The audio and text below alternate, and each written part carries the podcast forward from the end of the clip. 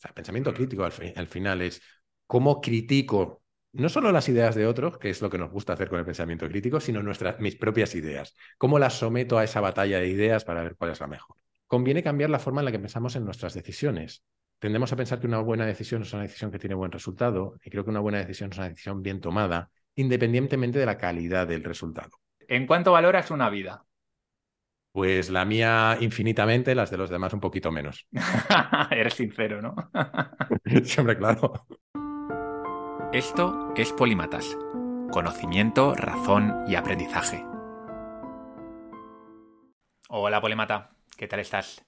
Hoy está conmigo Jaime Rodríguez de Santiago, que es un veterano ya por aquí. Le entrevisté los inicios de esta aventura hace un par de años y ha participado en muchos de los especiales, así que si eres habitual en Polímatas, seguro que lo conoces. Esta vez Jaime viene a hablar de su libro, del único libro que ha escrito hasta el momento, llamado La realidad no existe. Es este que tengo aquí. Se publicó hace un par de semanas y me ha dicho que ya llevan tres impresiones, así que se está vendiendo muy bien. A mí me parece increíble lo creativo que es Jaime en el sentido más estricto de la palabra, ya que tiene su curro habitual en Free Now, luego además tiene su podcast semanal, Kaizen, y el podcast coral, Nada que ganar. Y además ha conseguido sacar tiempo para escribir este libro, que son 300 páginas, que tampoco es ninguna tontería, y por cierto, un muy buen libro. A ver, leer La realidad no existe ha sido una experiencia similar a escuchar los podcasts de Kaizen, pero con algunas diferencias, con un hilo conductor muy interesante y con algunas novedades eh, de temas sobre los que yo no había escuchado hablar a Jaime nunca. Así que he aprendido cosas y sobre todo me ha gustado mucho ese hilo conductor que traza a lo largo de todo el libro. Una de las ideas principales del libro es la filosofía de Jaime, que él ha llamado realismo. ¿Qué es el realismo? Bueno, está el realismo filosófico, que igual te suena, pero él le da otra connotación, otro sentido, así que le preguntaremos por ello. El subtítulo del libro es ¿Cómo entender el mundo cuando entiendes que no entiendes nada? Durante la charla también vamos a intentar responder a esta pregunta tan importante y tan enigmática. Así que empecemos con la entrevista. ¿Qué tal, Jaime? ¿Cómo estás? Muy bien, encantado de estar aquí. Eh, ya quinta o sexta vez que nos vemos. Sí, uno de los primeros invitados, en, no sé si el tercero el cuarto, una cosa así. Y, bueno, muchos especiales. En el último no pudiste venir porque estabas ahí pariendo una de tus criaturas. Bueno, pariendo, pariendo, parió mi bueno, pariendo metafóricamente. Pero yo dando apoyo, apoyo emocional. ¿Qué tal con tu...? Es una niña, ¿no? Niña, niña, niña, pues muy bien, es, es, una experiencia eh, que todos decimos lo mismo y voy a intentar no repetirme, pero, pero es una experiencia eh, muy transformadora y muy única y, lo, estoy disfrutando mucho, la verdad. Qué guay. Además, estás, estás de baja, con lo cual puedes dedicarte a tope. Y tu segunda criatura, que es esta de aquí, ¿no? Que salió sí, el libro, el tomate. ¿Hace cuánto que salió el libro pues estamos a 30 de marzo, salió hace dos semanas, eh, aunque lo anunciamos hace mes y medio porque salió en preventa hace, hace mes y medio. Hace dos semanas y ha sido más duro o menos que lo de la niña. Eh, ha sido muy diferente. Eh, es menos duro y menos gratificante que lo de la niña, pero es, es, es también otra experiencia, ¿no? Ha sido, luego si quieres me meto más en detalle, pero ha sido duro el proceso de escribirlo por porque ha ido a empujones, porque no es rara vez tienes tiempo para sentarte a escribir un libro y no hacer nada más, ¿no? Y entonces ha habido semanas que no he podido ni escribir ni nada. Eh, pero, pero bueno, a, la vez es, una experiencia nueva y la he disfrutado, la he disfrutado mucho por el mero hecho de ser una experiencia nueva y de enfrentarte intelectualmente a contar historias y contar cosas de una forma de la que no estás acostumbrado, por lo menos yo no estoy acostumbrado. Mm, sí, de todos modos, tú cuando haces un podcast de Kaizen sí que creas un guion Sí. de alguna manera, aunque no sea, digamos, el, punto fuerte de Kaizen, ¿no? Que ya sabes que yo, por ejemplo, en Polimata sí que creo un artículo y, luego grabo el podcast. Tú, para la comunidad, tienes. No sé si es para la comunidad o es para todo el mundo, tienes el, guion, pero bueno, sí que te enfrentas habitualmente a escribir y estás acostumbrado. Y de hecho, en el libro se nota bastante. Eh, ya, me has comentado en, por privado que parte del mérito es de los correctores, pero se nota que tienes ya un hábito de escritura y que no eres un escritor novel que coge y se pone a escribir de buenas a primeras. Sí, no, lo decía que era un reto intelectual porque lo que me ha supuesto es cambiar un poco la forma de escribir. Yo me he acostumbrado a escribir para leer, como tú decías, para leer ese guion, para contárselo a alguien. Eso implica que me puedo permitir hacer determinadas frases muy largas o con muchas aclaraciones, etcétera, porque luego con la inflexión de la voz juego yo y puedo dar más pausa, menos, etcétera. Eh, y sin embargo, al escribir el libro han sucedido dos cosas. Eso, ¿no? Que tengo que transformar la manera de, em, de escribir, porque no lo voy a leer yo. Y lo segundo, que me ha obligado a no hacer, al final los capítulos de Kaizen, aunque se relacionen unos con otros, son relativamente estancos y aquí quieres mantener un cierto hilo argumental a lo largo de muchos capítulos. Entonces, eso también es, es un replanteamiento. Me contaba eh, Paniagua, una amiga mía que es periodista, que ha escrito infinito en la vida, que cuando escribió su primer libro, lo que ella creía que iba a ser un conjunto de artículos y se dio cuenta que no, que tenía que hacer un esfuerzo por hilarlo todo.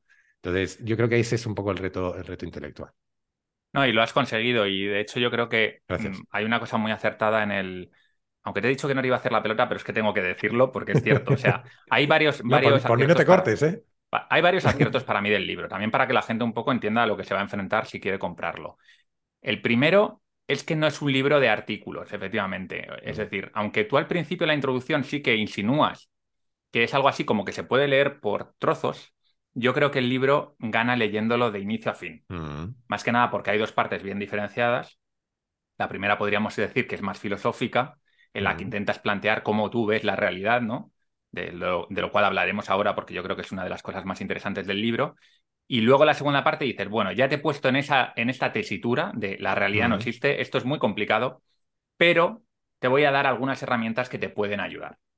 Y creo que este enfoque es muy bueno, ¿no? y de hecho, si hay algo que yo he hecho en falta, es que esas herramientas sean todavía más detalladas o, profundices mm. más, porque como tú me comentabas fuera de micro, al final es un libro para un público general y no es un libro para eh, hardcore, digamos, ¿no? Para gente muy mm. hardcore que ya... Eh, te voy a hacer una pregunta que, igual no, para promocionar el libro no es la mejor, pero la tengo que hacer por honestidad.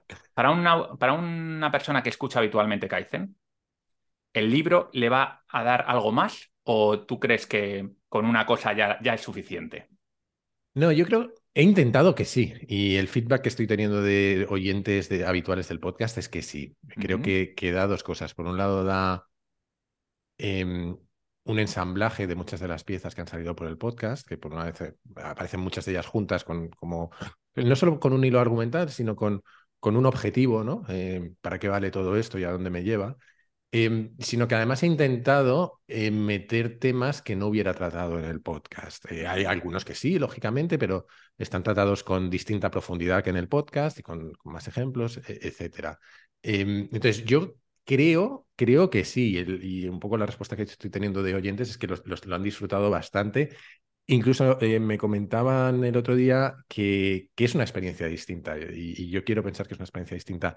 Enfrentarte a algo escuchado, a algo que lees y sobre lo que puedes reflexionar, volver, eh, debatir contigo mismo. ¿no? Entonces, yo pensaría, pensaría que sí. Sí es cierto que no deja de ser un libro de divulgación y muchos de los temas los he tratado en el podcast y que al ser un libro de divulgación tienes que buscar un encaje o un equilibrio entre la amplitud de lo que cuentas y la profundidad de lo que cuentas. Y yo he intentado eh, mantener un equilibrio que, que resonara con los oyentes habituales del podcast, pero que también pudiera atraer más gente a este mundo, que no sé ni cómo definirlo, pero al mundo de, de, este pensamiento más racional que podemos explorar en Polímatas, en Kaizen, etc. Totalmente. Yo, de hecho, es un libro que lo voy a regalar para... las navidades ya están, están un poco lejos, pero espero acordarme... vuelven a pasar, no te preocupes que vuelven a pasar.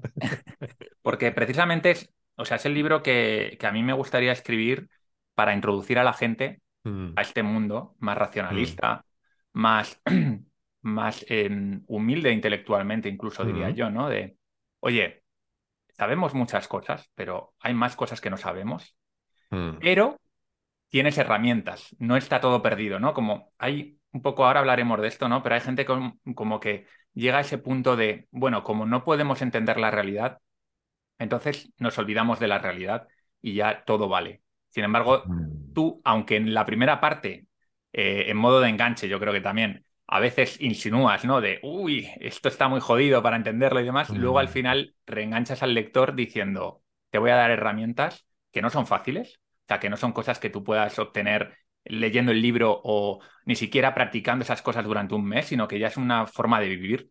Pero realmente tú puedes llegar a ese punto, ¿no? Y yo creo que, gente como tú, pues, o un poco los que estamos en la comunidad, ¿no? Los más eh, activos dentro de esta comunidad, podríamos llamarla racionalista, polímata o como quieras llamarla, creo que eh, somos un ejemplo no de el punto de llegada, sino del camino. O sea, todos intentamos hacer este proceso, ¿no?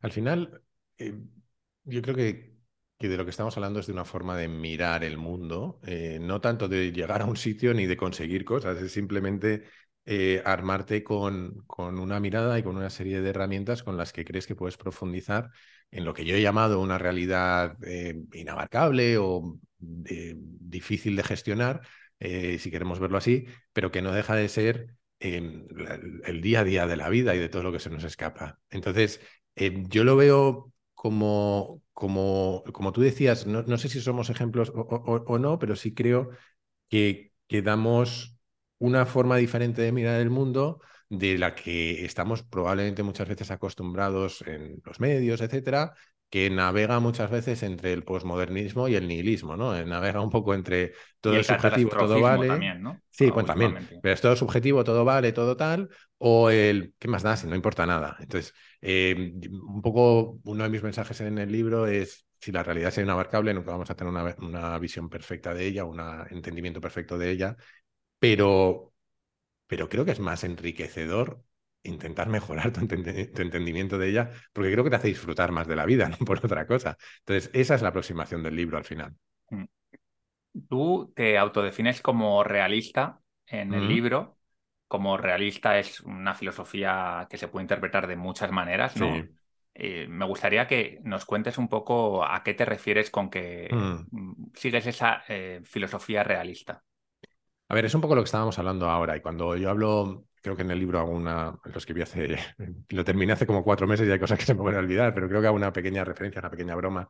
Eh, de hecho, hubo una parte que editamos y dejamos fuera porque hacía una broma diciendo que no me refería al, realismo filosófico, porque ya existe una corriente filosófica que es el realismo, que dice que los objetos existen con independencia de quien los observe. No iba tanto por ahí, sino que eh, yo no digo necesariamente lo contrario.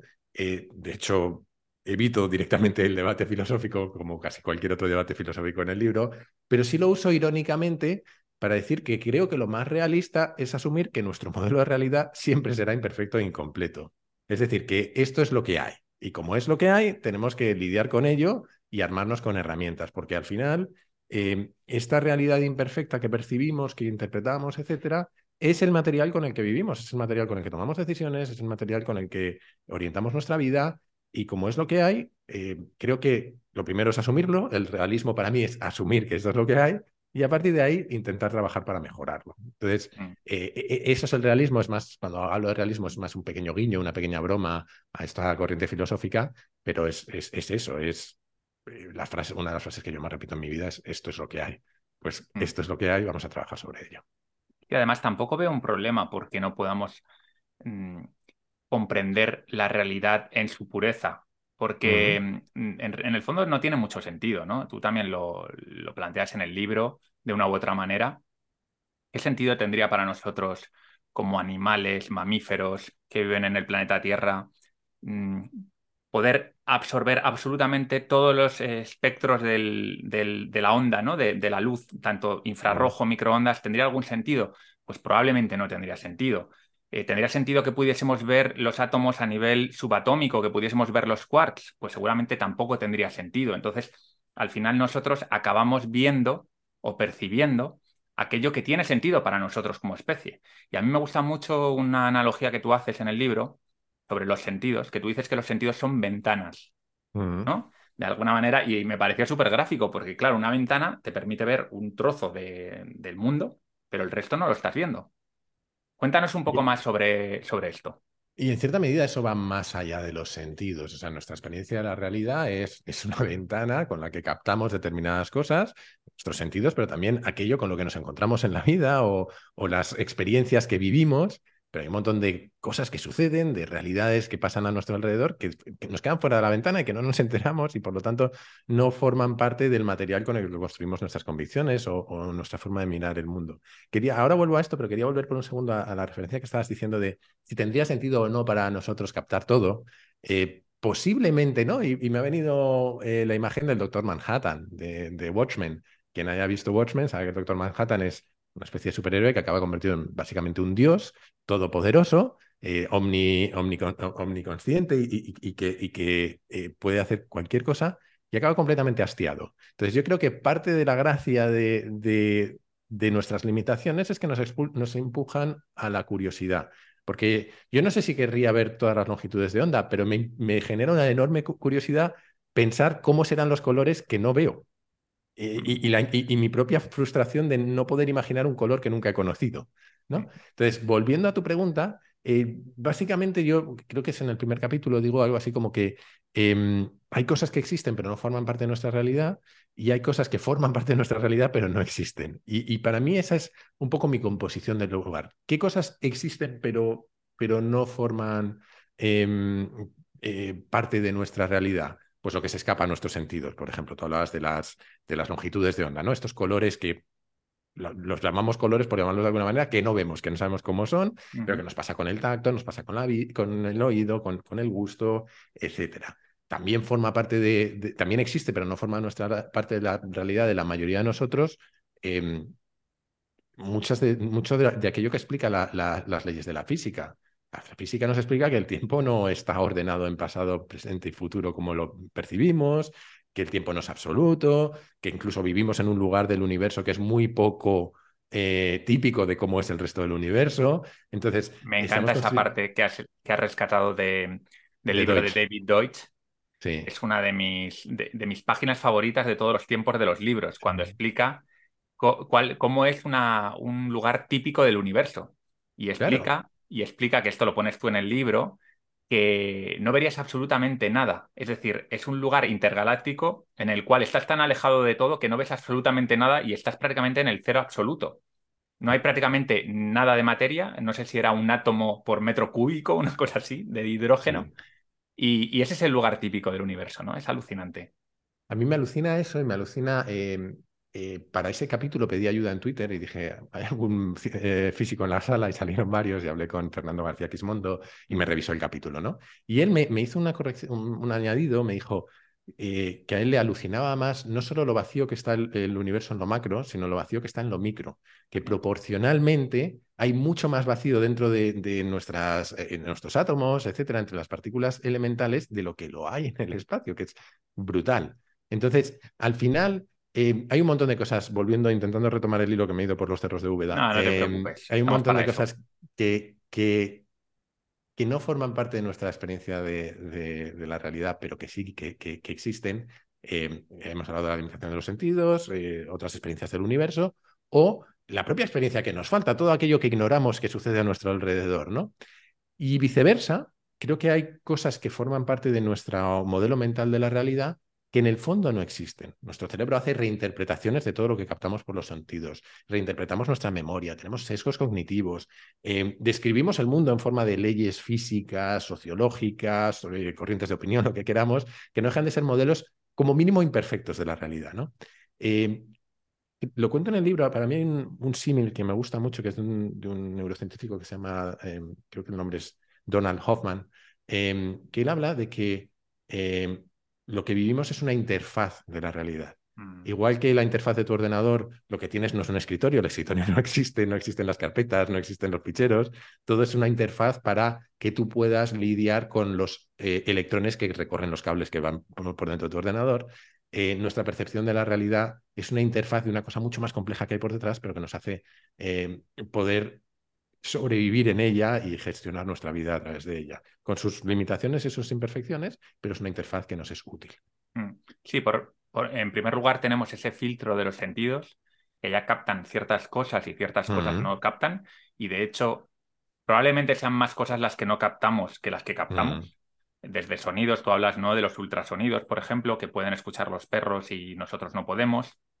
Creo que son los elefantes los que, los que escuchan unas longitudes de onda de sonidos muy, muy graves y que nosotros no podemos escuchar también, me suena, esto no lo dice. Y las ballenas, creo, y las ballenas, me suena. Las ballenas. También. Eh, bueno, eh, al final, alrededor de todo esto, hay una cosa maravillosa que se llama la evolución y que, que, es la que nos ha dado forma para funcionar en el mundo. Es decir, no es una casualidad que nosotros escuchemos unas longitudes de onda y otras no. Probablemente esas longitudes de onda vienen de ciertos animales o de ciertos eh, fenómenos naturales que tienen utilidad para nosotros. Y como tú comentas en el libro, somos seres que buscamos el ahorro energético al máximo. Esta es la explicación también ¿no? de por qué no tenemos 25 sentidos y, no vemos los infrarrojos y este tipo de cosas. Entonces, quizá yo estoy un poco sesgado porque ya sabes que la evolución para mí es mm. como eh, casi el, principio fundamental que explica eh, todos los seres vivos y, lo utilizo para todo prácticamente, para explicar casi todo en primera instancia. Pero mi sensación es que tú cuando has escrito el libro has tenido en todo momento muy presente la teoría de la evolución. Mm. No sé si yo la he tenido presente o simplemente eh, ha influido tanto al mundo que lea lo que lea, encuentro razones evolutivas en casi todo lo que leo, ¿no? Casi todo el mundo se, se apalanca sobre ello. Y supongo que la mayoría son ciertas. No sé si todas, pero supongo que la mayoría son ciertas. Em, mientras hablabas de esto, me estaba acordando, eh, efectivamente, al final, una parte fundamental del libro es, estamos adaptados para maximizar la utilidad eh, no para maximizar la precisión de nuestra percepción de la realidad. ¿no? Y el propio Hoffman, que, que he mencionado antes, eh, tiene un libro estupendo que se llama em, The Case Against Reality, algo así como el caso contra la realidad, en el que, entre otras cosas, de lo que habla es que él ha hecho simulaciones y experimentos matemáticos para simular eh, si un individuo mejor adaptado para em, captar con más precisión la, realidad triunfaría evolutivamente sobre otro que está adaptado a distorsionar la realidad para su beneficio. Y nunca gana el, que, que, tiene precisión, gana el que está, el que, por ejemplo, le parecen colores más vivos aquello que es alimento o aquello que es peligroso, por poner un ejemplo, ¿no? Em, dicho esto, es que al final, y yo creo que lo mencioné en un especial de polímatas, eh, Daniel Dennett por ahí dice que la evolución es un ácido universal que ha ido quemando eh, todo lo que creíamos saber del mundo, ¿no? que nos ha cambiado nuestra forma de explicarnos el mundo. Partíamos antes de una explicación eh, de lo más complejo y lo más inabarcable, que era Dios, y con eso explicábamos todo, y aquí hemos, a través de la evolución, hemos podido empezar a explicar las cosas más complejas a partir de las más simples, a partir de los organismos más simples, cómo surge todo lo demás. Entonces, creo que el libro lo que refleja es cómo nuestra forma de ver el mundo colectiva y nuestra forma de explicarnos un montón de cosas de nuestra existencia cada vez está muchísimo más basada en la evolución. Entonces, eh, casi cualquier libro al que me he referido, casi cualquier fuente que he utilizado, al final se refería a la evolución. Eh, entonces, ha estado presente, sí. A mí, yo como tú, soy me gusta mucho como idea, pero además es que es casi inescapable, es casi imposible de, evitar eh, referirnos a la evolución constantemente. Mm. Sí, hay ahí una especie de, de, lucha ¿no? en el mundo científico entre los que son puramente biologicistas, gente que, explica todo a través de la evolución biológica, y luego están más eh, la rama de los antropólogos, por ejemplo, que vienen a, dar explicaciones más culturales. Como sabemos, este tipo de dicotomías nunca, nunca son así, ¿no? Casi todos los antropólogos obviamente entienden la evolución biológica y la aceptan en su mayor medida, en, en gran parte, y también casi todos los biólogos evolucionistas están de acuerdo en la importancia de la evolución. Claro. Y para mí fue muy relevante estudiar también lo que es la evolución cultural, ¿no? Y, cómo se entremezcla con la biológica, lo interesante que es eso, y cómo en realidad nosotros somos animales culturales. Eh, y, eso me lleva a una parte del libro que me gusta mucho, en la que hablas de las creencias, del lenguaje, y cómo dan forma, ¿no? Eh, hasta ahora hemos llegado a, oye, pues recibimos por los ojos una serie de información del exterior. Eh, esos ojos, digamos, nos limitan ya la información. Ahora nos llega al cerebro. ¿Qué hace nuestro cerebro con esa información? ¿no? Y aquí hay otro filtro más. Y parte de ese filtro tiene que ver con estas creencias previas que tenemos, con esta cultura, podemos llamarlo de mil maneras, y, también a la hora de transmitirla, transmitir esa información con el lenguaje y cómo lo utilizamos. Por no eh, llenarte de, preguntas, y no... vamos a empezar por la parte de las creencias. A mí me interesa mucho entender cómo eh, transformamos esa información en creencias o incluso cómo la modificamos en base a nuestras creencias y nuestros recuerdos previos. Vale. Em, el libro al final, y un poco haciendo referencia a lo que decías, está estructurado en casi tres niveles la primera parte, ¿no? Eh, em, las trampas que para nuestro em, modelo mental de la realidad nos presentan los sentidos, después las trampas psicológicas eh, individuales y finalmente las que tienen que ver con nuestra realidad compartida, ¿no? En nuestra interacción con los demás. Y cuando hablamos de las creencias, es casi la bisagra entre la segunda y la tercera, porque se nutre tanto de nuestros sesgos y de cómo funcionan los mecanismos psicológicos, como em, de las presiones sociales y, de las em, herramientas de información social que tenemos, es decir, de cómo eh, nos nutrimos de la, información de la sociedad.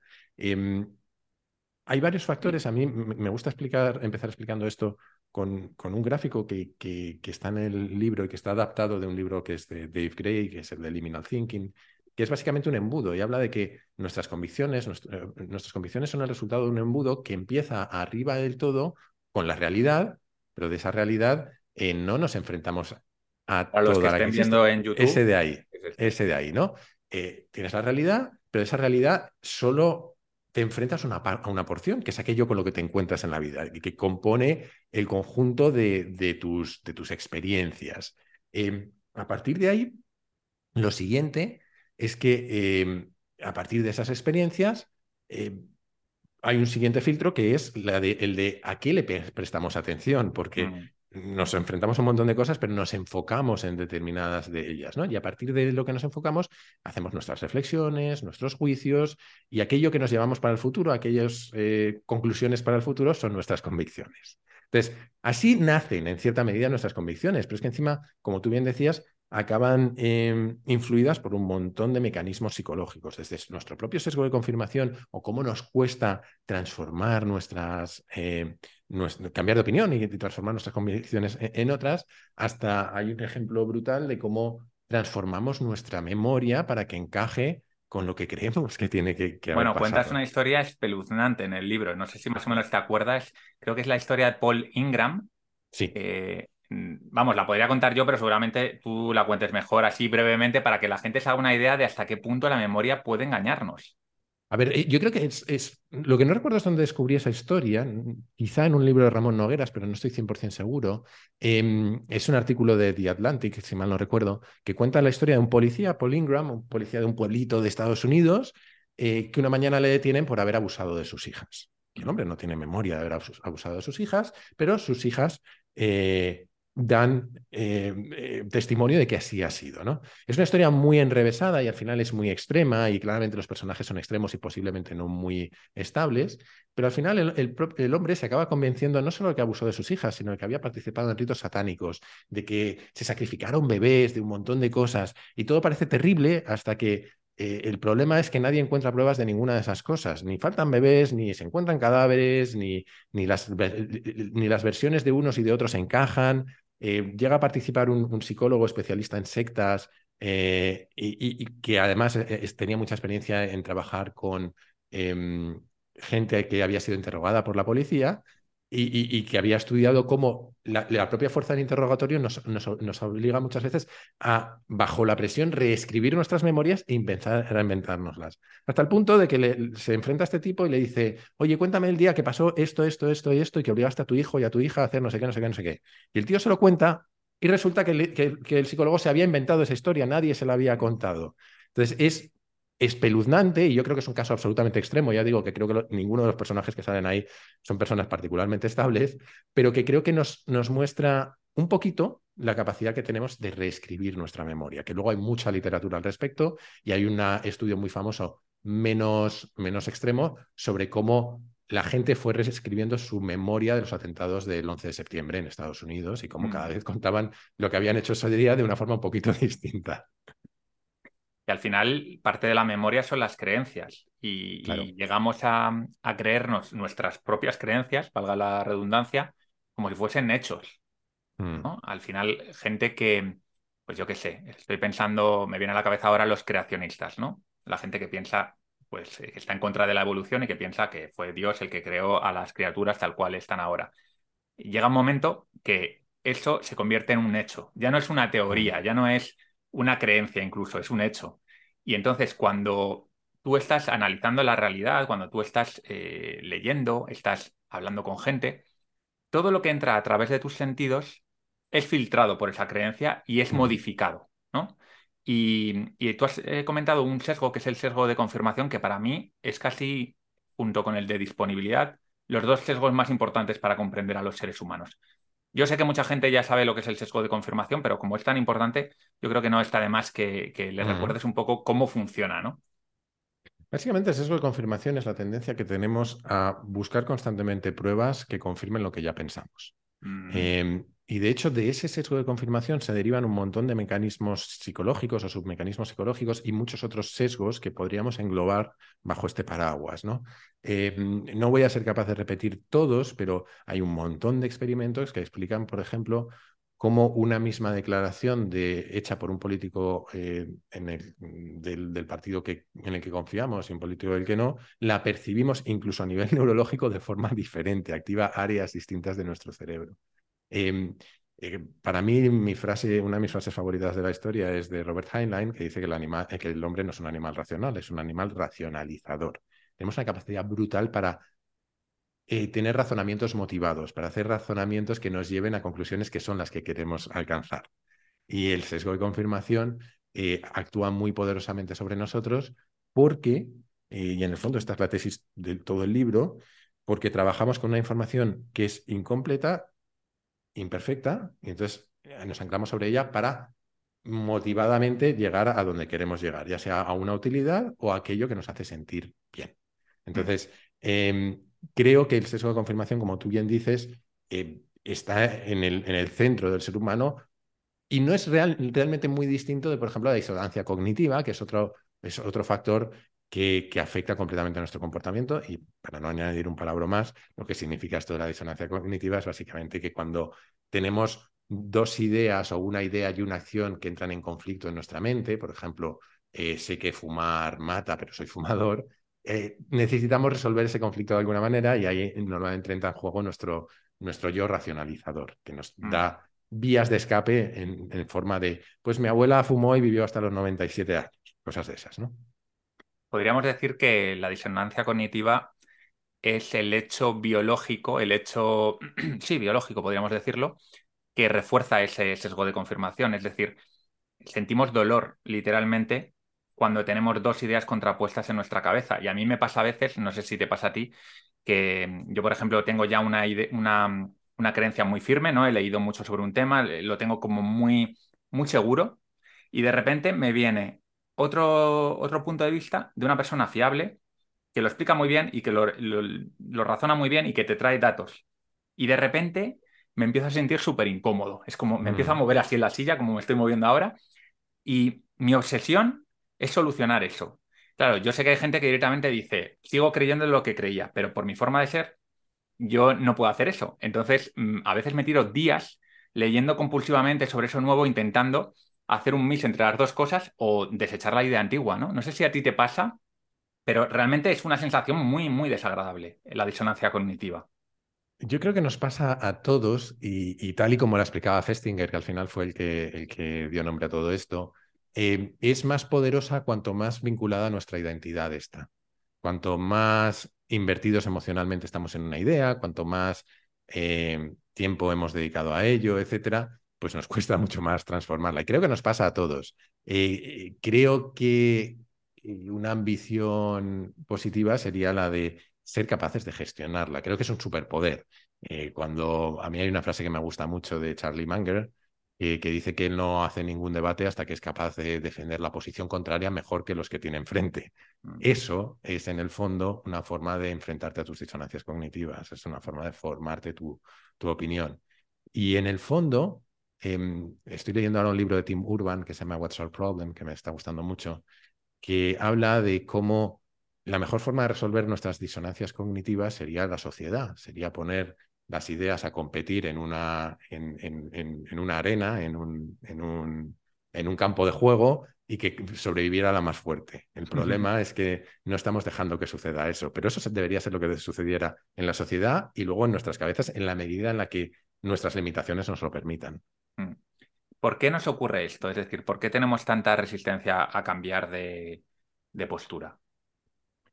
Hombre, podríamos irnos a razones evolutivas, que seguro que, las disfrutas, pero la primera que se me, que se me ocurre es em, que generalmente muchas de esas posturas eh, nos han salvado la vida o no son muy funcionales. No podemos estar replanteándonos todo lo que creemos constantemente porque no es funcional.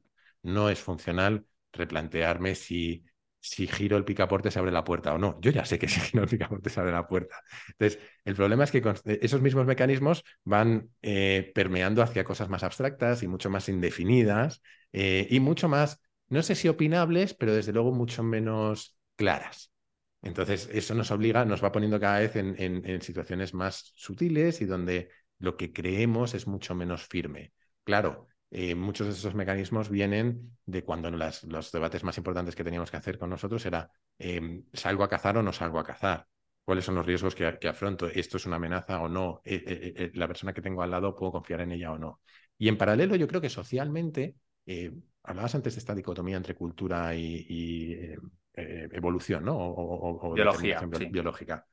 Em, que yo creo que también es un debate un poco extraño porque eh, creo que lo cultural se puede explicar muchas veces desde lo evolutivo y, viceversa. Quiero, quiero, decir, creo que el impacto que tiene la cultura en nosotros muchas veces tiene que ver con lo que evolutivamente ha sido em, positivo al relacionarnos con otros. Por ejemplo, no cambiar constantemente de opinión nos hace ser confiables para otros.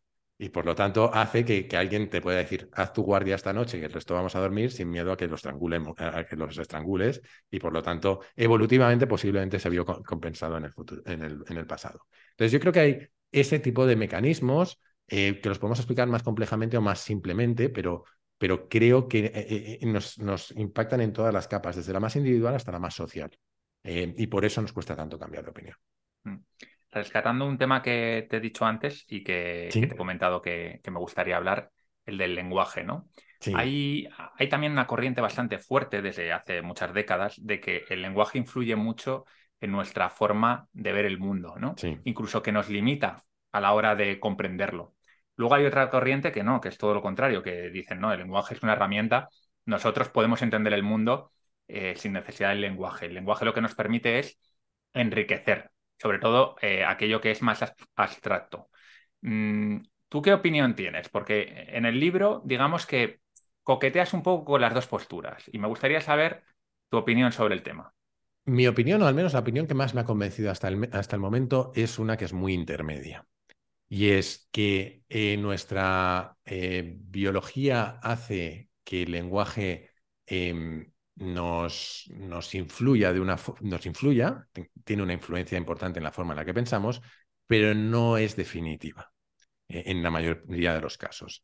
Em, yo creo que en el libro pongo el ejemplo de Orwell, que en 1984 él habla de que elimina, en el libro de 1984 habla de que eliminar las palabras ofensivas evitaría que pudiéramos pensar en ellas, o sea, es parte de la, de la mm. narrativa del libro, pero para, cuantos, los estudios que he podido ver dicen que que el lenguaje no funciona así, que las diferencias entre lenguas, por ejemplo, no limitan lo que podemos expresar, limitan la forma en la que lo expresamos, pero podemos pensar y expresar cualquier idea en cualquier idioma, en principio, mm. aunque no tengan las palabras específicas para ello. Es decir, pero, pero a la vez el lenguaje tiene influencias más sutiles en nuestra forma de mirar el mundo y de montar nuestras em, convicciones. No, decía que al final el lenguaje lo que tiene es influencias quizá más sutiles, pero que, que, sí que afectan a nuestra forma de mirar el mundo y montar nuestras convicciones. Y hay un montón de ejemplos. Eh, no voy a contar muchísimos por no aburrir, pero sí voy a recomendar un libro em, que a mí me voló la cabeza, que se llama Through the Language Class, de un tipo que se llama em, Deutscher, no me acuerdo el nombre, el apellido es Deutscher, em, que, que, habla de todo esto, ¿no? Y él, da muchos ejemplos. A mí me gusta mucho hablar, por ejemplo, del ejemplo de género que usa él.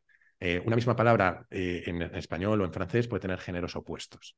El tenedor es masculino en castellano, femenino en francés. Y cuando haces experimentos y le pides a la gente que em, califique como de fuerte o de débil son determinados objetos, que son objetos, no tienen eh, características inherentes más allá de, de, si los intentas doblar, pero son las mismas en todos los países, los españoles o los hispanohablantes califican el tenedor como proporcionalmente más fuerte de lo que lo harían los franceses. Eh, lo cual ya implica ciertos, o pasa con los puentes y con un montón de, palabras que tienen géneros distintos, ¿no? Pero es que esto afecta también a cómo de, rápido detectamos los colores según cómo hayamos troceado el espectro electromagnético en palabras, en nuestro idioma, o un ejemplo que posiblemente a mí es el que más me, alucinó, una tribu aborigen eh, australiana, eh, que en su idioma no tienen palabras para delante, detrás, izquierda o derecha, sino que se orientan constantemente por los puntos cardinales. Y cuando hablan, dicen, tienes un gato a tu, al, al este. Forma de complicarte la vida, ¿eh? Desde nuestro punto de vista, sí, pero posiblemente para ellos nuestro punto de vista sea una mierda. Eh, e, e, esta gente, al parecer, tiene una brújula constante en la cabeza hasta el punto de que cuando te cuentan un recuerdo, te lo cuentan referido a los puntos cardinales. Bueno, bueno. Estaba yo mirando al este y por el este pasó, no sé qué. Y les han hecho un montón de ejemplos de ponerles dentro de habitaciones, de darles eh, maquetas y colocar cosas, y siempre se refieren a los puntos cardinales.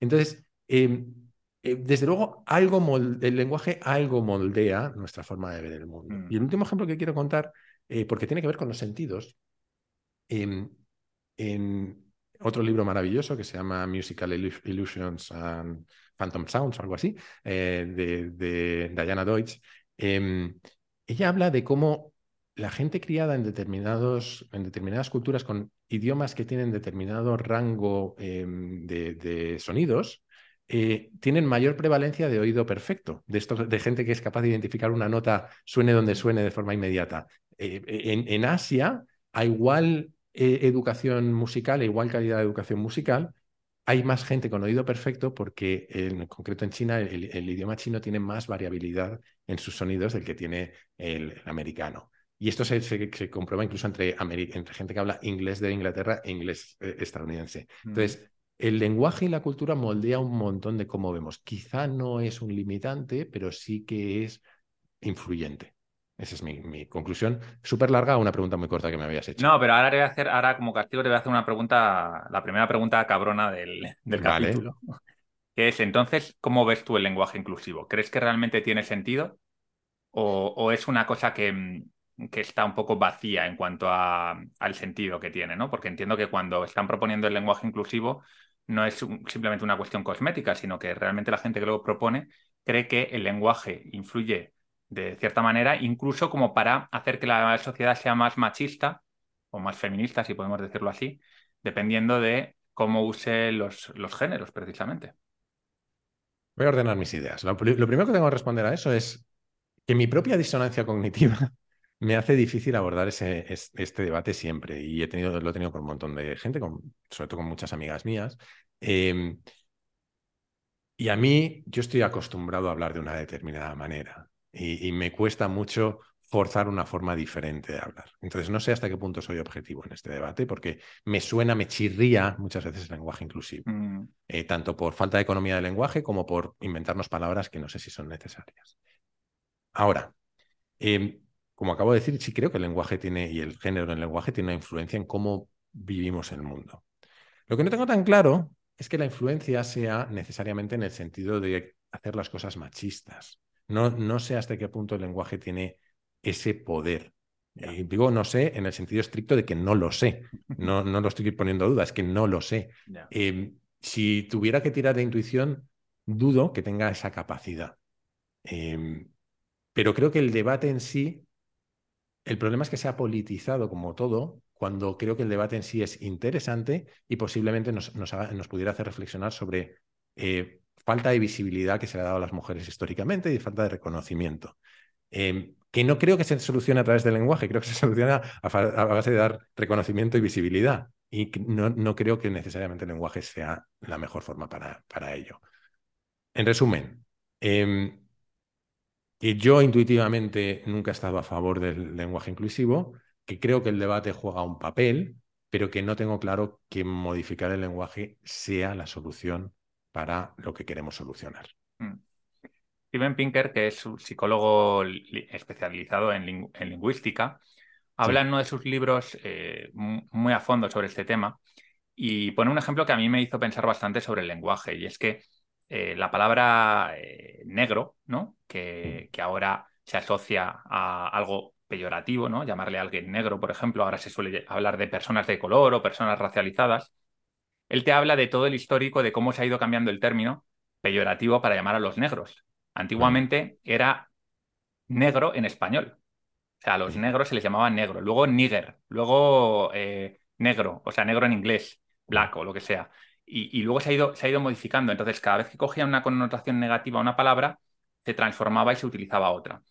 Y un poco lo que quiere explicar con todo esto es que al final lo importante es la connotación que le damos a la palabra y no tanto la palabra. Y entonces, como las palabras evolucionan, pues si tú quieres eh, usar, mm, por ejemplo, el, término woke, ¿no? Como algo negativo y coge un significado negativo para la, mayor parte de la gente, aunque tú lo estés utilizando como algo positivo, ya, mm, ya no te sirve como algo positivo. Entonces, ahí no es tanto la palabra en sí, el símbolo, sino el significante, ¿no? El significado, perdón, que le damos a la palabra. Y a mí me gustó bastante esta, eh, porque creo que se puede extrapolar a muchas cosas, ¿no? Antiguamente se hablaba de subnormales, eh, luego se empezó a hablar de discapacitados, luego se va cambiando porque es como que se asocia con algo negativo. Y el problema quizá ahí es por qué lo estamos asociando con algo negativo, ¿no? Eh, más que cambiar de palabra. Pero también es verdad que los ejemplos que tú pones en el libro me llevan a pensar que no es una cuestión tan simple. O sea, que también el idioma de una u otra manera puede llegar a influir y que quizá eso también tiene que hacernos ver que no vale cualquier cosa, ¿no? Bueno, es una reflexión en voz alta que hago después de leer. No, no, pero estoy completamente de acuerdo y de hecho hay otro capítulo en el libro en el que eh, hablo un poco de, la corrección política y de cómo afecta al lenguaje y de cómo esto puede ofuscar nuestra búsqueda de la verdad.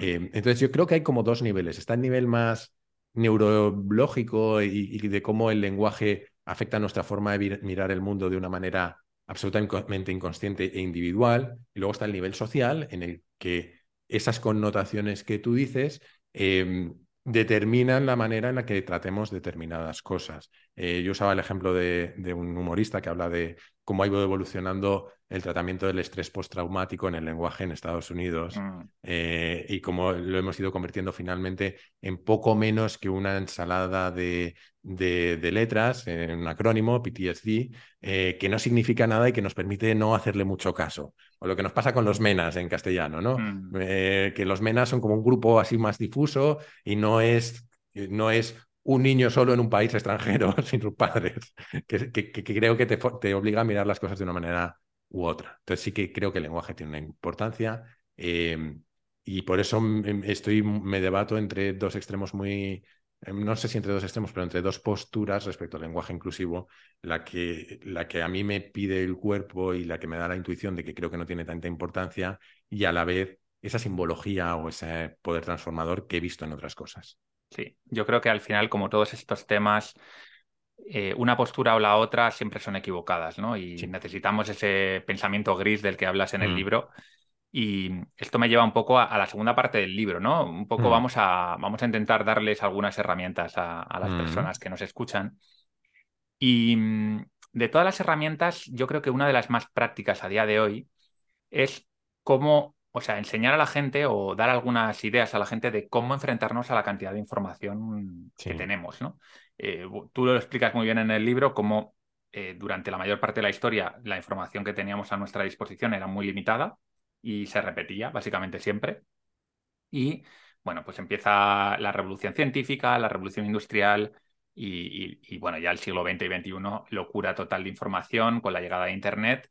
Y a día de hoy lo que tenemos es una curva exponencial de información que para la cual no hemos, no hemos sido preparados. Realmente las cosas como son, no hemos sido preparados. Pero bueno, como tenemos algunas herramientas cognitivas interesantes que, dándoles forma podemos llegar a estar medio preparados. ¿Qué, ideas propones tú? A ver, em, yo en el libro hablo de seis formas de pensar, ¿no? Eh, soy capaz de no repetirlas bien, pero vamos, pensamiento crítico, em, pensamiento gris, no las voy a repetir en orden, eso seguro, pensamiento gris, pensamiento eh, probabilístico, hablo de pensamiento sistémico, em, hablo de pensamiento liminal y pensamiento numérico también. Eso es. En el fondo, muchas de ellas eh, son derivadas del pensamiento crítico. O sea, pensamiento mm. crítico al, final es cómo critico no solo las ideas de otros, que es lo que nos gusta hacer con el pensamiento crítico, sino nuestras, mis propias ideas. Cómo las someto a esa batalla de ideas para ver cuál es la mejor. Y de ahí se derivan cosas como pensamiento gris, que tú has mencionado, que es eh, el mundo no es dicotómico, no, es, eh, no está polarizado, sino que entre dos posturas hay un rango infinito de, grises y lo importante es saber qué, qué, precisión o qué granularidad necesito para lo que estoy tratando. Si tú le dices a tu, pareja, pásame el bote verde, con hablar de verde te vale. Si vas a elegir unos azulejos para el baño, necesitas 17 gamas de verde distintas. Entonces, em, muchas veces no tenemos esa noción de cuál es el equilibrio entre precisión y, utilidad en el uso del, lenguaje o en el uso del pensamiento. Algo parecido es el pensamiento probabilístico. El pensamiento probabilístico es no decir yo sé que esto va a suceder. No, es yo creo que con esta probabilidad esto va a suceder mañana, pero pueden suceder estas otras cosas. Y eso creo que es una herramienta buena para enfrentarnos a un mundo en el que hay un exceso de información y encima esa información cambia constantemente, lo cual nos añade incertidumbre. Em, de la misma manera, a la hora de hablar de cómo enfrentarse a ese exceso de información, he mencionado el pensamiento numérico. Creo que ese exceso de información muchas veces toma la, toma la forma de millones de estadísticas que nos lanzan desde los medios, desde las redes sociales, millones de números, y no estamos formados para trabajar numéricamente. Y para mí trabajar numéricamente no es saber hacer ecuaciones de tercer grado, ni, integrales, ni nada, es criticar los números. Y criticar un número es, por ejemplo, plantearte eh, en esa encuesta que estoy viendo, ¿Qué muestra se ha tomado? ¿Se ha quedado alguien fuera de la muestra?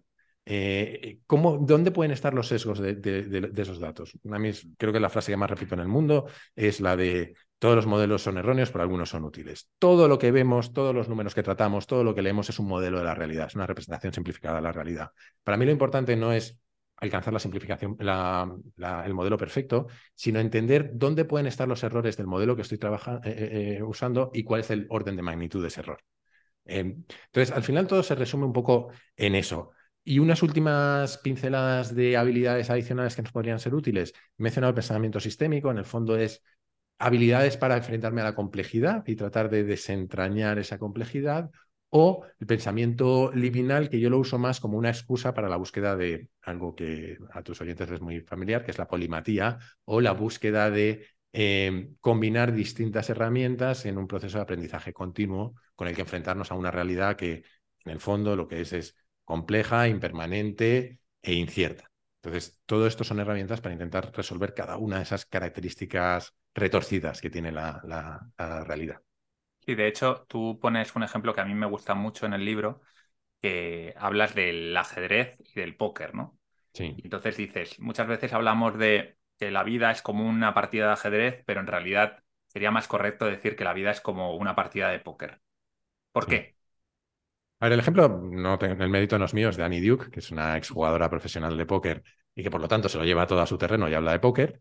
Em, pero, pero al final de lo, que, de lo que hablo, y es un poco lo que habla Popper cuando dice que hay problemas que son como relojes y problemas que son como nubes, tratamos la vida como si fuese algo determinista, donde hubiera unas reglas bien definidas, donde si tomo una serie de pasos correctos, llego a donde quiero llegar, y como si supiéramos qué puede hacer nuestros contrincantes o el entorno, etcétera. Cuando se parece más al póker, el póker es un juego de información imperfecta, no tenemos toda la información, no sabemos ni siquiera muchas veces la siguiente carta que va a salir o la que tiene el de enfrente, em, y, las apuestas pueden cambiar. Em, así que creo que, que, que, la vida tiene toda esa componente de incertidumbre, lo que significa que conviene cambiar la forma en la que pensamos en nuestras decisiones. Tendemos a pensar que una buena decisión es una decisión que tiene buen resultado y creo que una buena decisión es una decisión bien tomada, independientemente de la calidad del resultado, porque el resultado depende de otras cosas que están fuera de nuestro control. Una cosa que acabas de decir, mm, yo creo que para los managers que nos escuchan, que son muchos, que eh, al final eh, hay muchos seguidores de Polímatas que o bien son emprendedores, o bien son CEOs o directivos, yo creo que esta es una, es una idea muy importante la que estás diciendo. O sea, es más importante el proceso que el resultado. Cuando normalmente lo que la cultura popular, digamos, del, mundo empresarial viene a decir es, oye, tú hazlo, hazlo como quieras, pero al final tráeme resultados. Y esto es un poco ir en contra de la realidad del, propio, del propio mundo, ¿no? De, cómo funcionan las cosas en un mundo complejo como es una, una economía de mercado, por ejemplo, que es un sistema complejísimo. A ver, la realidad em, empresarial es que hay em, buenas prácticas que con frecuencia te llevan a resultados más o menos satisfactorios, pero que no controlamos los, resultados al 100%.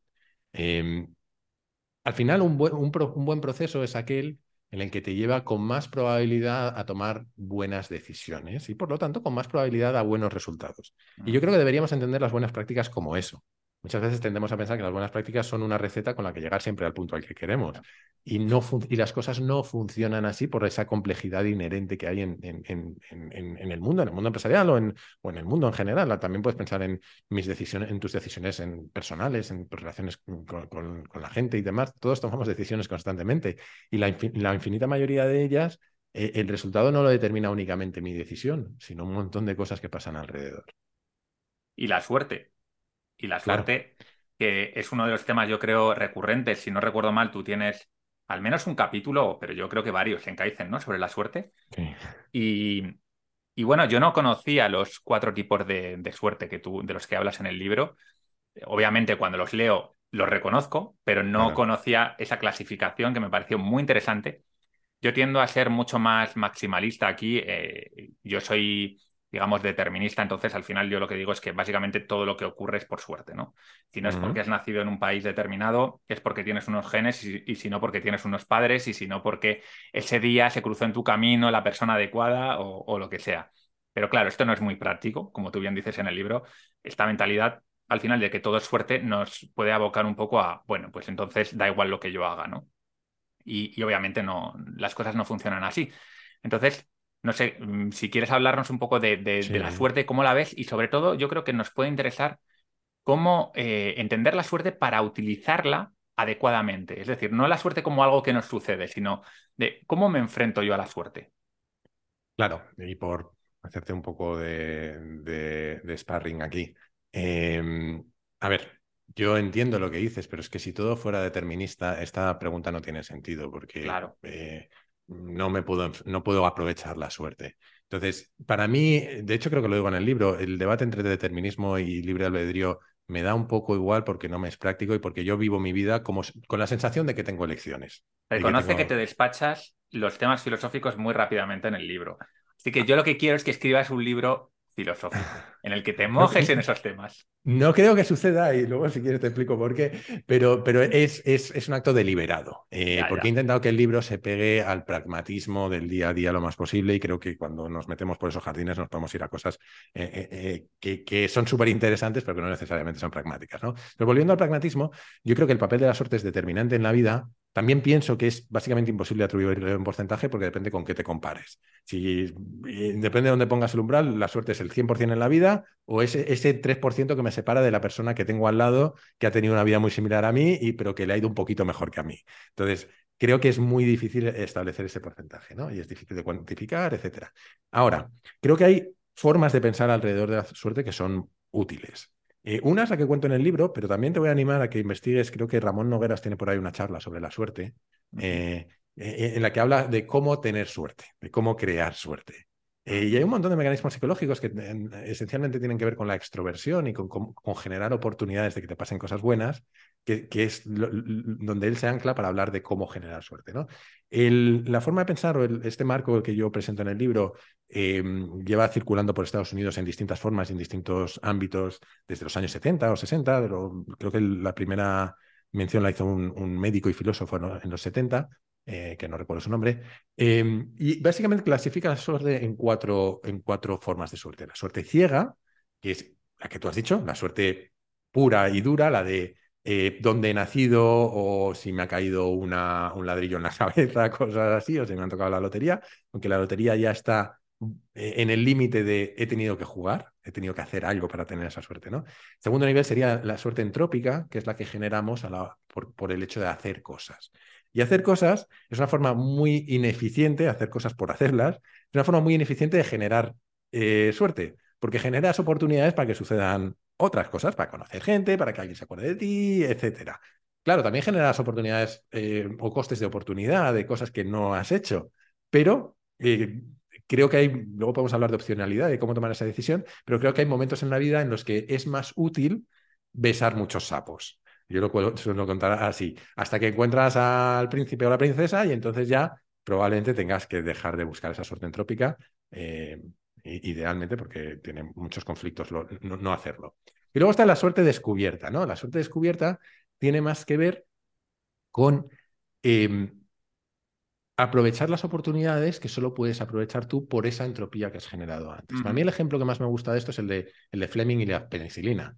Todos decimos, no, Fleming descubrió la penicilina por un accidente. No, descubrió la penicilina por un accidente, tuvo suerte con el accidente, pero llevaba años investigando alrededor de todos estos temas. Entonces, él tenía, se había construido la capacidad de aprovechar esa suerte en el momento en el que apareciera.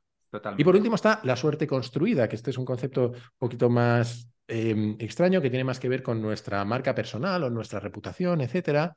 Y el ejemplo que este lo suele contar Naval, eh, eh, el ejemplo típico es el de un buceador que es el mejor en el mundo en bajar a pulmón a, rescatar tesoros en los sitios más complicados.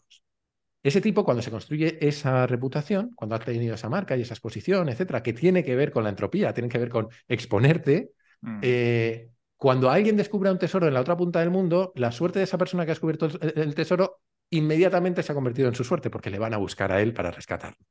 Entonces, estos niveles de están relacionados, ¿no? De alguna manera están, relacionados, y, creo que tienen que ver, creo que se complementan muy bien con esta charla de, Ramón que te digo que descubrí después, si no la habría incluido en el libro, pero que creo que encajan muy bien con cómo afrontar la naturaleza azarosa de la vida eh, e, intentando generarnos lo que yo llamo oportunidades asimétricas, oportunidades en las que eh, el beneficio sea alto y, el, y la, la pérdida esté limitada. Sí, sí, me encanta. Esa es una idea de Taleb, ¿verdad? Eh, la simetría. O bueno, bueno. Yo creo que, es de Taleb, está expresada por distintas personas. Eh, Taleb habla de ello. Eh, bueno, realmente Taleb no tiene ninguna idea original, en realidad. Que muchas veces hablamos de Taleb como si fuese una especie de genio. Él lo que ha hecho ha sido recopilar ideas previas y, y ponerlas para el público, ¿no? General. Es que nadie tiene ideas originales. creo que nadie tiene ideas originales. Bueno, pero sí que hay algunas ideas originales. En, el otro día, eh, por ejemplo, en Twitter comentaban, ¿no? ¿Qué ha hecho Richard Dawkins? Y yo le dije, bueno, pues el meme, por ejemplo. El meme no el meme que vemos ahora en, en, Twitter, sino el meme como idea de unidad cultural replicable es una idea original de, de Dawkins. Sí, pero, pero no deja de ser una formalización que se puede inspirar en, los bits o se puede inspirar. Quiero decir que todos construimos sobre ideas de otros. Completamente. Sí, a mí me gusta mucho la idea de asimetría. También es verdad que para poder aprovecharte de la asimetría necesitas unos básicos. Por ejemplo, si, si, tú tienes unos pequeños ahorros, tú puedes usar esos ahorros para invertir en determinadas cosas de, riesgo, porque si los pierdes no pasa nada, ¿no? Tú sigues viviendo. Si no tienes esos mínimos, pues no puedes jugar con eso, ¿no? Pero bueno, eh, la idea es aplicable para mucha gente, por supuesto. Y, a mí, y ahí es donde entra el concepto, que no vamos a ir por esa madriguera de conejo, pero si la gente quiere investigarlo, de las trampas de la pobreza. De cómo la pobreza se refuerza a sí misma y te arrastra a no poder aprovechar oportunidades asimétricas. Totalmente. Yo tengo un capítulo que se llama Escasez, mm, algo, algo sobre escasez, que precisamente va sobre un indio que ha estudiado mucho cómo afecta la pobreza, incluso a nivel cognitivo. Eh, reduce mm. el coeficiente intelectual no sé si eran 20 o 30 puntos, una barbaridad. Y, bueno, este tema junto con el de la suerte y, el determinismo nos podría llevar a una charla muy interesante de, bueno, toda esta gente que de algún modo culpa de forma más o menos explícita a la gente que no llega a tener éxito, ¿no? Porque no se lo han trabajado. Pero bueno, este es un tema muy manido ya, el de la meritocracia sí o no. Pero. Hay un, perdón, solo para añadir un apunte para quien le interese. Hay un capítulo estupendo de, de Tubao, de Capital, con, con Pablo Melchor, que ha pasado por tu podcast también y por el mío, en el que hablan, dan bastante vueltas alrededor del concepto de trampas de pobreza, que al que le interese es, muy interesante. Sí, cualquier charla de Pablo Melchor eh, sobre estos temas le, le, puede dar bastante luz, sobre todo si tenéis esa idea de que al final, bueno, pues eh, al que le ha ido bien en la vida se lo merece y al que no, pues de algún modo también, ¿no? Yo creo que es una idea que todos hemos pasado un poco por ahí, alguna vez. Toda la, gente que quizá tenemos la suerte ¿no? de, de, tener posibilidades de hacer cosas. Pero luego cuando te dedicas a investigar un poco más a fondo, te das cuenta de que esa idea es bastante débil. Así que bueno. A ver, Jaime, que yo creo que llevamos ya un buen rato. Vamos a ir. Perdón, que me enrollo. No, no, no, no, todo lo contrario. Eh, vamos a ir cerrando cabos, ¿vale? Entonces, quiero hacerte tres preguntas rápidas, a ver si, a ver si somos capaces de enfrentarnos a ellas. La primera es, ¿Plutón es un planeta? No lo sé, me he perdido. Ha cambiado tantas veces de, categoría que ya no sé lo que es. Me he perdido. la segunda es, ¿en cuánto valoras una vida? Pues la mía infinitamente, las de los demás un poquito menos. Eres sincero, ¿no? Siempre, claro. Vale, la de la de un vietnamita de 56 años que trabaja en un campo de arroz. Pues para eso hay un montón de teoría económica escrita que habla de las micromuertes y de cómo, de cómo valorar una vida, que creo que es eh, un constructo intelectual muy interesante, pero que al final es una, es una pregunta sin respuesta y que creo que es una pregunta profundamente subjetiva. Mm. Cuando he dicho que la, que la de los demás un poco menos, es porque la respondemos siempre desde la subjetividad.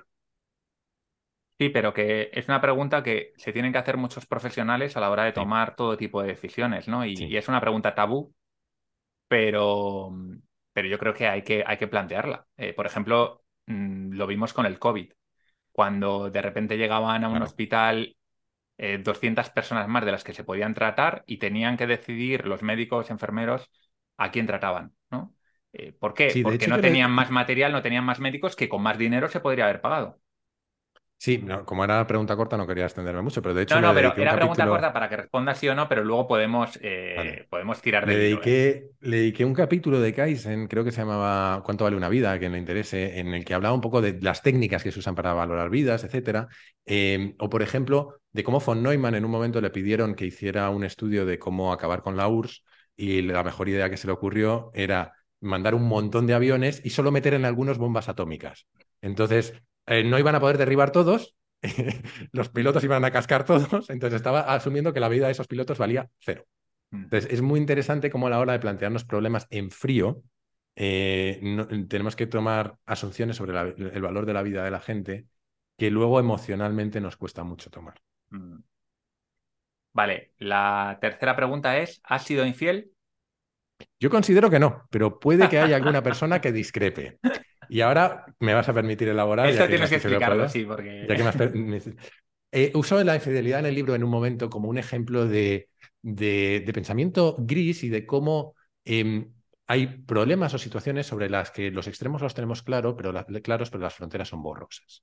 Y yo hablo de la infidelidad a raíz de, un, libro de, de Esther Perel que se llama The State of Affairs, donde ella hace una reflexión que creo es muy interesante, que es, ¿qué es la infidelidad? ¿Quién define una infidelidad? ¿Quién la comete o quién la sufre?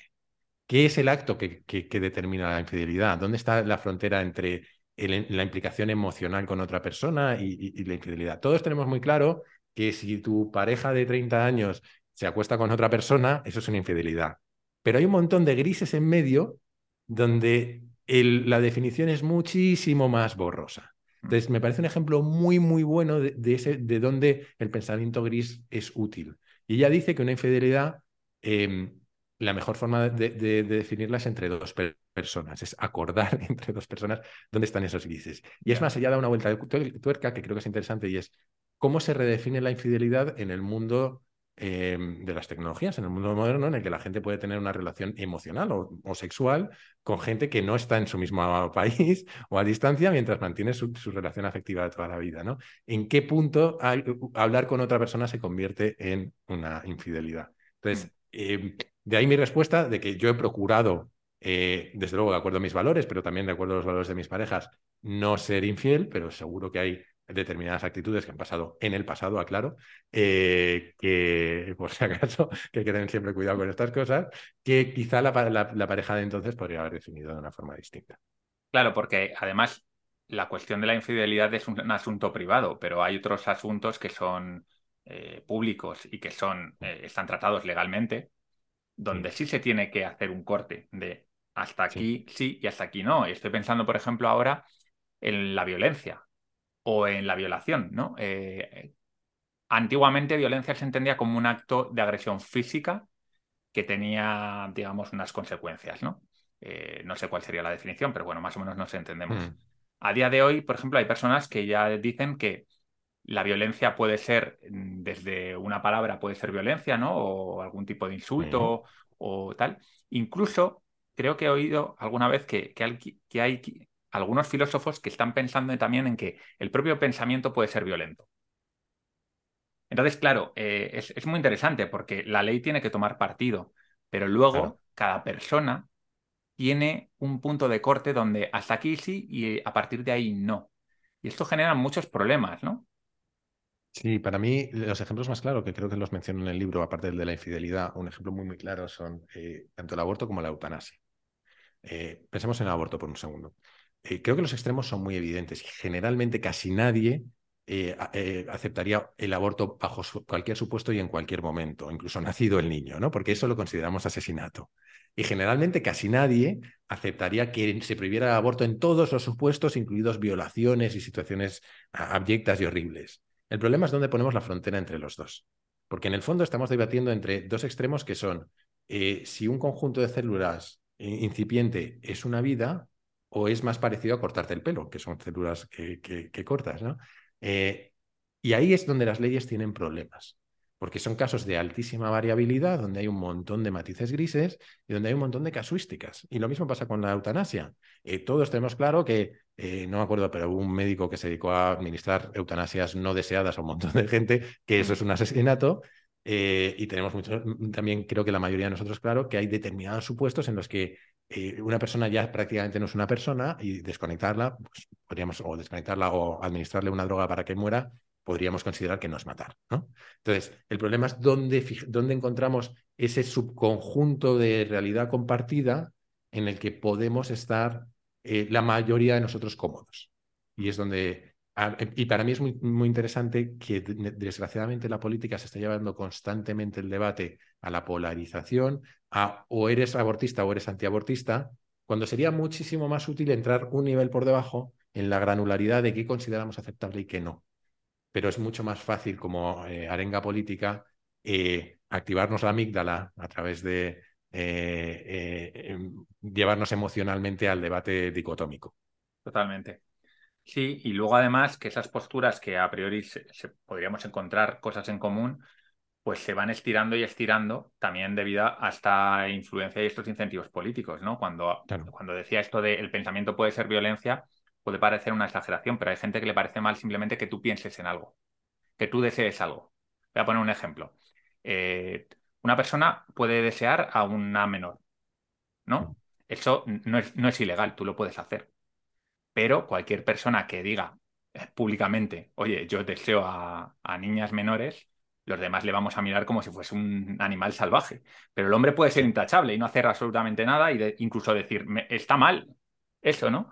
Pero claro, cuando ya hay, cuando hay gente que determina que eso también puede llegar a ser eh, algo ilegal o que se debería perseguir, aunque sea socialmente, igual no de forma gubernamental, pero sí socialmente a las personas que piensan en eso, Uf, ahí hemos estirado el chicle muchísimo, ¿eh? Hemos estirado mucho el chicle. Claro, porque es que, ah, a ver, yo creo que mm, cada día diferenciamos peor entre la justicia legal y la justicia social o la justicia administrada socialmente, ¿no? Tendemos a hacer juicios sociales que tienen tanto más poder que, el juicio legal. Em, y eso es un, es un riesgo. Eh, de hecho, en parte hablo de ello a, través del concepto de la espiral del silencio en el libro, ¿no? De cómo acallamos las opiniones de otros a través de la presión social para tener determinadas eh, opiniones. Em, pero a la vez, lo que, por ejemplo, el ejemplo que tú has puesto es muy bueno porque creo que eh, nos revuelven las tripas a muchos, ¿no? te, afecta emocionalmente. Por eso creo que es importante delimitar o, preservar la libertad de expresión en, la, forma, en la medida en la que nos expone a ideas incómodas y nos obliga a tener esos debates incómodos que se deberían tener desde un aspecto más racional, desde el aspecto de cuál es el perímetro de lo que todos estamos dispuestos a aceptar como legal o ilegal. Lo moral el, problema es que lo moral muchas veces, y esto creo que has hablado con Pablo Malo y demás. no, pero bueno, he hablo mucho de él. o, hablarás de él, yo, he hablado con él alguna vez. Lo, moral lo estamos eh, superponiendo a lo legal o incluso a, cosas que no tenían consideraciones morales, de repente pasan a tenerlas. ¿no? Entonces creo que hay eh, una presión moralizadora sobre todo que en algunos casos, cuando coincide con lo que pensamos, eh, es buena, como por ejemplo en el caso de, de quien pueda tener eh, deseos por menores, pero en otros casos, cuando no coincide con nuestra forma de ver las cosas, la percibimos como negativa. Claro. Y ya por último, la última pregunta que tenía rápida así para hacerte es ¿por qué evitas los debates filosóficos? Bueno, lo, he medio lo, he medio respondido, ¿no? Yo creo que una parte es. Eh, al final es una mezcla de ¿Por qué no es práctico? No es práctico, o sea, nunca. Los debates filosóficos no te parecen prácticos. El determinismo, el debate sobre si hay libre albedrío o no, ¿no te parece práctico, por ejemplo?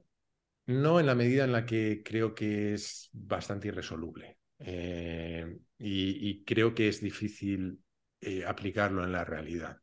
Eh, de nuevo, tiendo al pensamiento gris. Me, me, parece que entre libre albedrío y, determinismo, para mí lo más práctico es que, me, es indiferente porque prefiero pegarme a mi experiencia de la realidad, a mi forma de vivir la realidad. Mi forma de vivir la realidad es que, aunque mis decisiones estén determinadas a un nivel químico, biológico, etcétera, del que soy inconsciente, siento que tengo eh, la capacidad de decisión. Entonces, ese debate me parece que me, me, distrae de cómo puedo intentar eh, actuar de la mejor forma posible sobre esa sensación que tengo, que lo mismo es ficticia, pero yo no la vivo así. Entonces, creo que son debates hiperinteresantes, pero creo que no encajan bien con lo que quería contar en el libro, que al final, como tú has planteado, es una serie de trampas que tenemos a la hora de enfrentarnos a la realidad y una serie de posibles soluciones. Si, si, soluciones no, herramientas. Si me meto en ese debate, las herramientas quedan absolutamente diluidas, porque eh, eh, dejan de tener sentido muchas veces. Le quitan un poco, sí. A ver, yo creo que hay debates filosóficos que tienen importancia. Por ejemplo, el de libre albedrío, aunque no se habla en con negro, creo que es importante saber si es muy poquito o mucho, porque eso mm, alimenta nuestro sistema legal y alimenta nuestro, a, nuestras expectativas sociales también, ¿no? Lo que podemos esperar de los demás. Es decir, no ves lo mismo a un mendigo si tú piensas que ese mendigo está ahí por pura mala suerte que si es, se lo ha ganado, ¿no? Y, por ejemplo, a la hora mm, de, poner penas de prisión, no es lo mismo si tú piensas, bueno, esta persona, eh, digamos, ha estado un poco abocada a esto, pero es un peligro y hay que mantenerle entre rejas, pero no hay que castigarle de más, porque de alguna manera, pues yo qué sé, tiene un problema cerebral, puede tener un problema mental, aunque no esté diagnosticado, o muchas otras cosas que le hayan influido. Entonces, a mí me sirve, por ejemplo, esta postura más eh, antilibre albedrío me sirve para ser más compasivo y más, sí, más compasivo con, eh, con, esas personas, ¿no? Claro, y, no es necesariamente opuesto lo que estamos diciendo. Eh, cuando yo digo que huyo de debates filosóficos, es que huyo de no, ni siquiera de debates, huyo de rebuscar en la historia de la filosofía quién ha dicho una cosa y quién ha dicho otra, porque en el fondo muchos de estos temas se han debatido hasta la saciedad y lo que he intentado es, darle una, una, perspectiva un poco diferente, simplemente porque te decía, al final es una mezcla de cosas, una mezcla de, pragmatismo, es una mezcla de pereza intelectual mía, de que no me apetecía repasar todos esos debates y por último, a ver, yo seguro que tengo un traumita de ser hijo de una licenciada en filosofía. Entonces, mm. eh, muchas de esas cosas las he oído de pequeño y a lo mejor me da pereza eh, volverme a enfrentar a, a ellas. Em, y además porque me parecía muy difícil encajar, además en este libro, debates filosóficos, porque creo que iba a enfangarlo todo mucho. No, no, sí, yo en el libro lo veo bien así. ¿eh? Yo era más una pregunta porque contigo y, con Recuenco, sobre todo con Recuenco, me pasa a veces que cuando tiro un poquito a ver si Mm, bajamos al, a la filosofía de sofá, pues es como, uff, perezón. Pero no, aparte que, que, yo tiendo a ser muy, muy de, al final muy ingeniero, ¿no? De intentar eh, ver qué es, qué es, la cosa que puedo construir inmediatamente para resolver algo. Entonces, la filosofía me parece, me, encanta, pero, pero me, me, cuesta muchas veces arrancarle de ahí la, la parte práctica. Verle la parte práctica. Muy bien, pues para terminar, Jaime, eh, ¿Habrá próximo libro? ¿Te vas a lanzar o esta ha sido una, una experiencia eh, demasiado dura para, para, volver a repetir? A ver, ganas, soy tan tonto que tengo ganas seguro, pero, pero no sé si lo haré, ni cuándo, ni sobre qué. Eh, como soy tonto, pues tengo ya algunas ideas de cosas que me gustaría, sobre las que me gustaría escribir, pero no es algo que me plantee a corto plazo. Que quiero tomar, quiero, o sea, quiero pasar esta etapa, eh, ahora estoy dedicado a la niña y dedicarme a la niña y luego ya veremos qué, viene después. Muy bien. ¿Están yendo bien las ventas? Creo que sí, es que yo no tenía expectativas, entonces yo estoy feliz. Eh, vamos por la tercera reimpresión, aunque se suele decir comercialmente edición, no es tercera edición, es, tercera reimpresión. La, la, editorial parece que está muy contenta. Em, de momento, además, las opiniones y los feedbacks están siendo muy buenos. Creo que sí, ya te digo, de todas maneras, creo que nadie se hace rico escribiendo libros, eh, salvo Juan Gómez Jurado y dos más. Eh, o sea que no tenía una alta expectativa en las ventas, pero yo estoy satisfecho. Creo que lo que me falta por comprobar es si con el libro conseguimos, digo conseguimos porque al final eh, hay una comunidad, en, eh, hablábamos antes de este pensamiento racional que se ha ido construyendo, si conseguimos llevar estas ideas un poquito más allá de esta, de esta comunidad, conseguimos llegar a otra gente y traerla para acá. Y eso no sé si está sucediendo o no. De momento sé que las ventas y un montón de las opiniones que me llegan son de gente que ya estaba en este mundillo. Bueno, yo creo que eso tiene mucho que ver con el tipo de promoción que se haga. Por ejemplo, yo estuve ayer en la FNAC y lo vi fácil. O sea, el libro lo vi ahí. Bien. Eh, Por eso es rojo, también te digo. ¿eh? rojo, está muy bien. el trabajo de marketing es buenísimo, la edición es, está muy bien, es una edición muy buena. O sea, un libro, o sea, es tapa blanda, pero buena calidad. Eh, se lee muy bien. Realmente yo creo que tiene todo para, para funcionar. Veremos, veremos. Mm, a mí me cuesta también evaluarlo desde el punto de vista de alguien que no ha leído nunca nada sobre estos temas. Pero yo creo que tú lo haces muy accesible, por lo tanto, también lo veo un libro. Quizá el consejo que podemos dar a la gente es, oye, si vosotros ya os lo sabéis o creéis que os lo sabéis, porque yo creo que vais a aprender seguro del libro, yo he aprendido cosas, eh, como mínimo comprarlo para regalarlo, porque es una forma... Eso siempre. Eso siempre. Claro, es una forma de, dar a conocer estas ideas que tienen mucho calado en, la calidad de la sociedad para mí, y para mí es importante, ya me conoces que en esto soy bastante activista, no creo que lo que estamos haciendo nosotros sea un mero divertimento de nos apetece hacerlo, sí, obviamente hay una parte de eso, pero yo creo que esto tiene impacto, no estamos hablando sobre, a mí me encantan los juegos de mesa, yo tenía un, podcast de juegos de mesa, eso no mejoraba la sociedad, yo creo sinceramente que este libro, el podcast de Jaime, un poco lo que hacemos en la comunidad, eh, creo que si llega más gente, Mm, mejora poco a poco la sociedad. Así que comprarlo y regalarlo. Sí, yo siempre digo que los libros no se escriben necesariamente para ser leídos, pero sí para ser comprados. O sea, que, animo a todo el mundo y, efectivamente creo que la gente que ya está en este mundillo va a encontrar cosas nuevas, aunque otras le sonarán, pero que parte del objetivo de hacer un libro es lo que acabas de decir, llegar a otra gente. Entonces, si, si pensáis en alguien a quien se le pueda regalar, eh, yo feliz, pero además creo que podemos hacer algo positivo. Genial, Jaime, pues muchas gracias por venir y a ti. nos vemos en el próximo especial. Espero rescatarte de nuevo. Y espero poder ser rescatado. muchas gracias, Val. Venga, hasta pronto. Bueno, Polímata, pues esto ha sido todo por hoy. Espero que te haya gustado esta charla con Jaime. A mí me ha gustado mucho. Me ha gustado mucho el libro, como ya he dicho. Y bueno, si te interesa el pensamiento crítico, que sepas que estoy preparando un curso, un curso extenso, yo creo que el curso más profundo que se ha hecho en español sobre el tema, todavía no lo tengo preparado, pero si te interesa que te ponga el día de mis avances y de cuando lo publique, pues que te informe y te diga el precio y todo ese tipo de cosas, vete ahora a Google, busca curso Pensamiento Crítico Polímatas con Y y me dejas tu email ahí para que te mantenga informado. Sin más, nos vemos en un par de semanitas. Hasta pronto.